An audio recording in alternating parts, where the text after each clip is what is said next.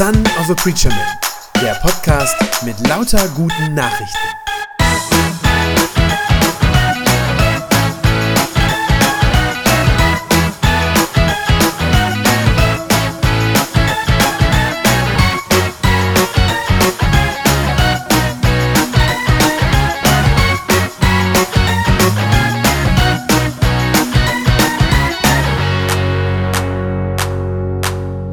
Ja, vor gerade einmal zwei Wochen haben wir Ostern gefeiert, das wichtigste Fest für uns Christen. Nicht wie manche Leute meinen Weihnachten, sondern Ostern. Und ich habe das in meiner Predigt am Ostermorgen schon gesagt. Der christliche Glaube steht und fällt mit der Auferstehung von Jesus. Wenn Jesus nicht auferstanden wäre, ihr Lieben, dann wäre unser gesamter Glaube falsch und hinfällig. Aber wenn das so ist, dann ist natürlich umso wichtiger und umso dringender natürlich die Frage, aber stimmt das denn auch alles? Ist das alles auch wirklich wahr? Ist Jesus wirklich von den Toten auferstanden? Es wird ja oft der Eindruck vermittelt, dass Glauben irgendwie heißt, dass man den Verstand ausschalten muss. Aber nichts könnte weiter weg von der Wahrheit sein. Ihr erinnert euch, ich habe schon in der Predigt am Ostersonntag über den Engel gesprochen, den Gott extra schickt, damit die Frauen auf ihre begründeten Zweifel, die sie natürlich in dem Moment haben, gute und solide und zuverlässige Antworten bekommen. Und für uns heute ist das immer noch ganz genauso wichtig, dass wir solche Antworten finden. Ich habe das schon in der Osterpredigt gesagt, es gibt einen ganzen Fachbereich in der Theologie, der sich genau darum kümmert. Man nennt den Apologetik. Apologetik ist die vernünftige Erklärung und die begründete Verteidigung des Glaubens. Vielleicht sagst du jetzt, ach, das brauche ich gar nicht unbedingt. Ich glaube doch eh schon an Jesus und die Auferstehung ist für mich eine völlig selbstverständliche Sache. Aber zum einen könnte das ja mal passieren, dass dich andere fragen, warum du an sowas Verrücktes glaubst. Und dann ist es gut, begründete Antworten geben zu können. Zum anderen wird die Auferstehung von Jesus ja auch in der Öffentlichkeit immer wieder in Zweifel gezogen. Also typischerweise zu Ostern äh, jedes Jahr wieder im Spiegel oder im Fokus, wieder als Titelgeschichte oder auch zu Weihnachten oder so. Und drittens kann es einem ja auch als Christ mal passieren, dass man sich fragt, hat mein Glaube eigentlich eine vernünftige Grundlage. Also ich glaube irgendwie, aber gibt es da eigentlich gute Gründe für? Oder glaube ich nur, weil mir das von Kindheit an einfach so beigebracht wurde? Ich glaube, in jedem Fall ist es gut, sich mit diesen Fragen mal auseinandergesetzt zu haben und sich damit zu beschäftigen. Ich glaube, es lohnt sich, die Auferstehung von Jesus einmal ganz rational anzuschauen und sich zu fragen, ist das eigentlich glaubwürdig? Gibt es überhaupt Gründe, die wirklich dafür sprechen? Und was ist mit den ganzen Gegenargumenten von den Leuten, die sagen, das stimmt alles nicht? Wenn man das einigermaßen gründlich und ordentlich und solide machen will, dann braucht man dafür etwas mehr Zeit, als wir normalerweise in so einer Predigt am Sonntagmorgen haben. Und deshalb habe ich mir überlegt, dass ich etwas mache, was ich noch nie gemacht habe, nämlich eine Predigt als Doppelfolge inklusive Cliffhanger. Das heißt also, heute gibt es Teil 1 und nächste Woche geht es dann weiter mit Teil 2 zum selben Thema. Ich hoffe also, dass ihr euch darauf einlasst, dass es heute und auch nächste Woche dann so ein bisschen äh, akademischer vielleicht wird. Ich werde mich bemühen, es so verständlich wie möglich zu halten. Wir werden uns einige wissenschaftliche Forschungsergebnisse anschauen. Wir werden unser logisches Denken gebrauchen, den Verstand einschalten. Wir werden Argumente abwägen. Und das heißt, heute und auch der nächste Sonntag stehen also ganz im Zeichen der Apologetik. Und ich hoffe und ich glaube das auch, ich gehe davon aus, dass das für euch ein Gewinn sein wird. Wir fragen also, wie glaubwürdig ist die Auferstehung von Jesus? Um das herauszufinden, müssen wir uns zuallererst die historischen Fakten anschauen. Eine ganz wichtige Anmerkung möchte ich gleich vorweg machen. Man kann nicht, das wäre ein falsches Ziel für diese Predigt, man kann nicht die Auferstehung selbst beweisen die Auferstehung von Jesus, wenn sie denn stattgefunden hat, das wollen wir uns ja jetzt gerade angucken, dann ist sie auf jeden Fall ein Wunder. Das heißt, etwas, wo Gott in den normalen Lauf der Weltgeschichte eingegriffen hat. Und so etwas kann man nicht in einem streng naturwissenschaftlichen Sinne nachweisen. Was man aber machen kann, ist, man kann eine ganze Menge Fakten sozusagen rund um die Auferstehung untersuchen.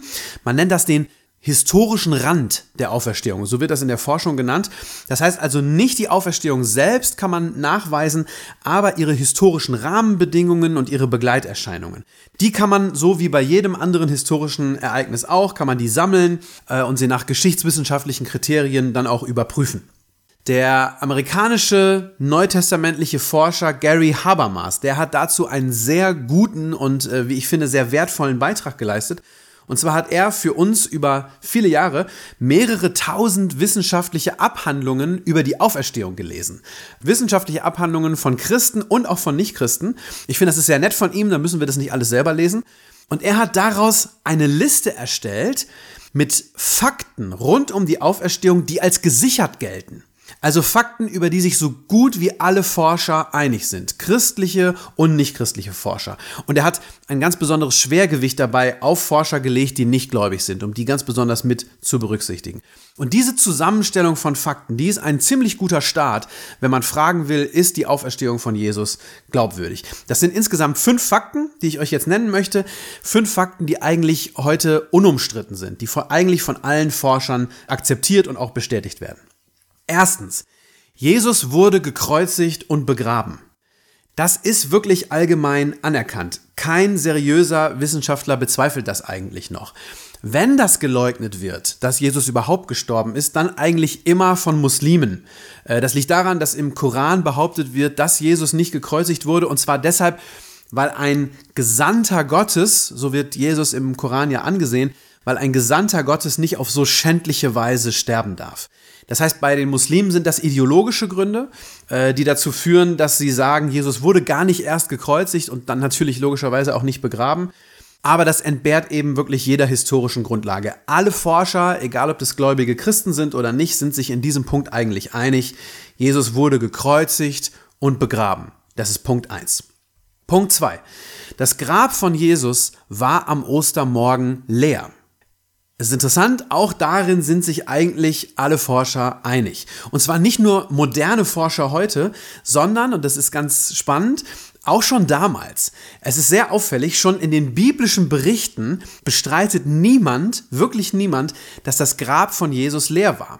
Die römischen Soldaten bestreiten das nicht, die jüdischen Politiker nicht, äh, der Josef von Arimathea nicht, dem das Grab ja gehörte, Pontius Pilatus nicht, keiner. Als die Jünger anfangen, öffentlich von der Auferstehung Jesu zu reden, da kommt kein einziger ihrer Gegner an und sagt, hey Leute, das stimmt doch überhaupt nicht. Die Leiche von Jesus ist noch im Grab und ich kann sie euch zeigen. Ja, stattdessen sind sich sogar schon in den biblischen Berichten alle Gegner, auch die Gegner von Jesus, auch die Gegner der Jünger sind sich einig, Mist, dieses Grab ist wirklich leer und wir brauchen irgendeine gute Erklärung dafür. Äh, welche Erklärung das ist, die sie dann versuchen aus dem Hut zu ziehen, äh, das werden wir gleich noch sehen.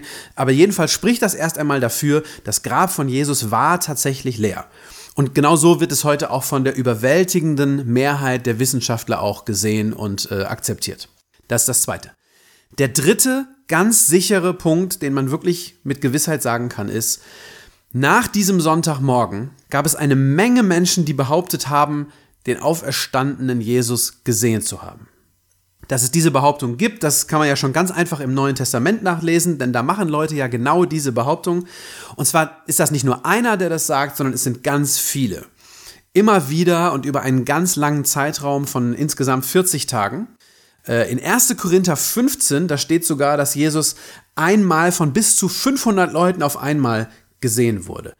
Es ist völlig egal, ob man das jetzt glaubt oder nicht, ob man äh, diese Leute für glaubwürdig hält oder nicht.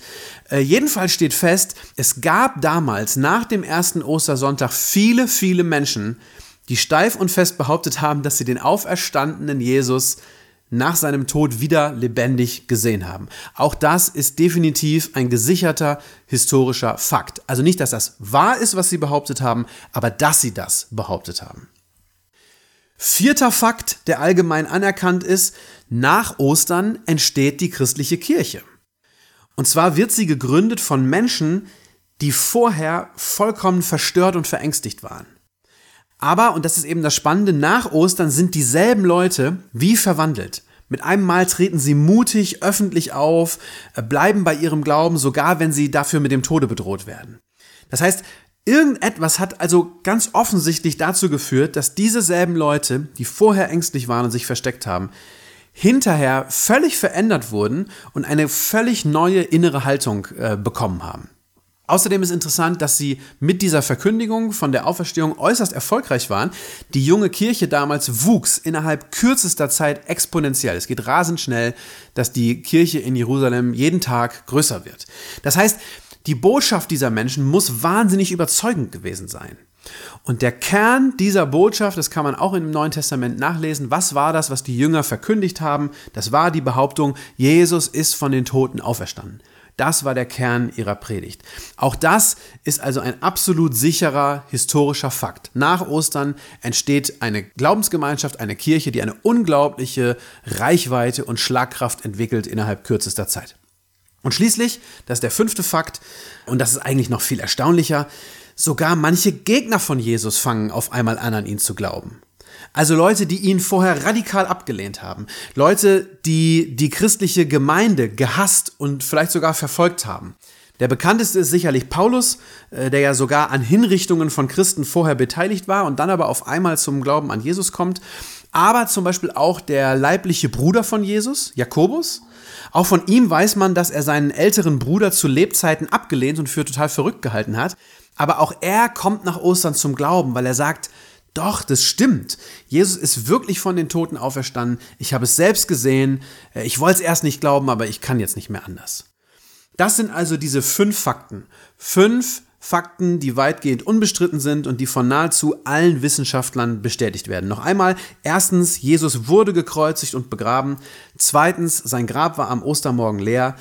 Drittens, Menschen behaupteten, den Auferstandenen gesehen zu haben. Viertens, die Jünger werden vollkommen verändert und gründen eine extrem erfolgreiche Kirche. Und fünftens, sogar frühere Gegner von Jesus bekehren sich auf einmal und kommen zum Glauben. Das sind die Fakten, die man erst einmal zur Kenntnis nehmen muss. Und jetzt ist die Frage, wie lässt sich das alles erklären? Welche Theorie passt dazu? Welche Hypothese kann diese fünf Fakten am besten erklären? Und da hat es in den letzten 2000 Jahren viele unterschiedliche Versuche gegeben, äh, immer von Leuten, die aus den unterschiedlichsten Gründen nicht an die Auferstehung glauben konnten oder vielleicht auch wollten. Und sie haben versucht, diese Fakten, die wirklich unbestreitbar sind, irgendwie anders zu erklären.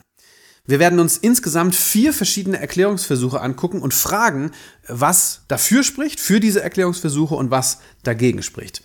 Heute, ich habe das schon angekündigt, ist äh, nur der erste Teil aus unserer Serie. Heute schaffen wir nur noch eine von diesen Erklärungsmodellen. Die anderen, wie schon gesagt, gucken wir uns dann nächste Woche an. Der älteste Versuch, eine andere Erklärung zu finden, ist vielleicht auch der naheliegendste, nämlich die Hypothese, dass die Jünger von Jesus einfach die Leiche geklaut haben. Diese Behauptung, diese Hypothese findet sich schon gleich im Neuen Testament, Matthäus 28, ich lese ein paar Verse daraus vor. Da steht, während die Frauen noch auf dem Weg zu den Jüngern waren, liefen einige Soldaten der Wachmannschaft in die Stadt und berichteten den führenden Priestern alles, was geschehen war. Diese trafen sich daraufhin mit den Ältesten zur Beratung. Sie gaben den Soldaten eine ansehnliche Summe Geld und machten Folgendes mit ihnen ab. Sagt, seine Jünger seien in der Nacht gekommen, während ihr schlieft und hätten den Leichnam gestohlen. Wenn der Statthalter davon erfährt, werden wir ihn beschwichtigen, wir werden dafür sorgen, dass ihr nichts zu befürchten habt.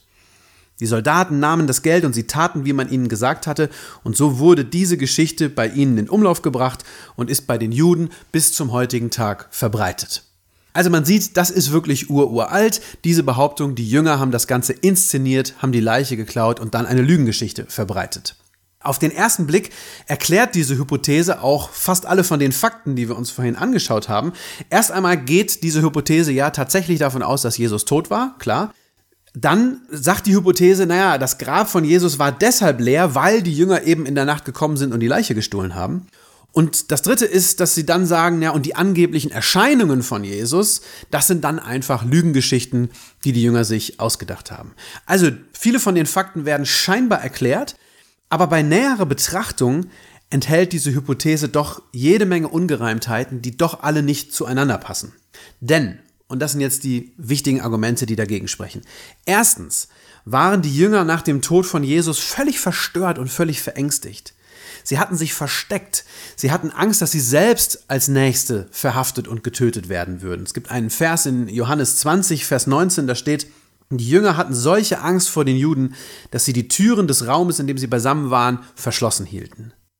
Also, damit diese Theorie, diese Hypothese funktioniert, muss man annehmen, dass dieser völlig verängstigte, depressive Haufen von Jüngern, dass diese Leute nachts heimlich losziehen, dass sie mehrere römische Soldaten überwältigen, die übrigens hinterher davon kein Wort erzählt haben, niemals, dass dieselben verängstigten Jünger dann heimlich das Grab aufbrechen, die Leiche daraus holen, mit dieser Leiche quer durch die Stadt Jerusalem ziehen, diese Leiche irgendwo entsorgen und dann am nächsten Morgen öffentlich eine Lügengeschichte verbreiten.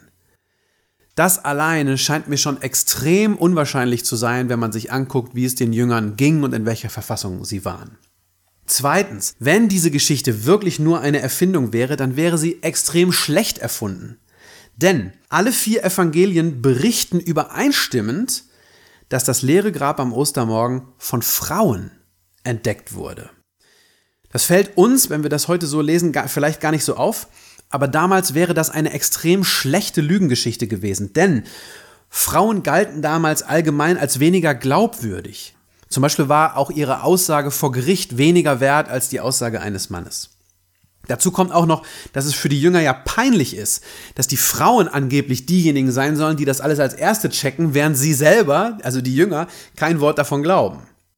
Das heißt, hätten die Jünger diese ganze Geschichte erfunden, dann hätten sie niemals eine Truppe von Frauen als erste Zeugen erfunden und in die Geschichte eingebaut. Denn das macht ihre Geschichte, zumindest für die damaligen Hörer, viel weniger glaubwürdig.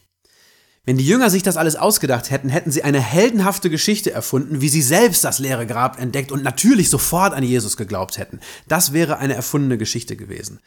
Aber der einzige Grund, von ein paar Frauen als den ersten Zeugen zu erzählen, der einzige Grund dafür ist, dass es ganz genau so passiert ist. Und drittens, das ist ein, ein dritter Punkt, der gegen diese Theorie spricht, und das ist der wichtigste Punkt. Was hätten die Jünger von so einem groß angelegten Betrug denn überhaupt gehabt?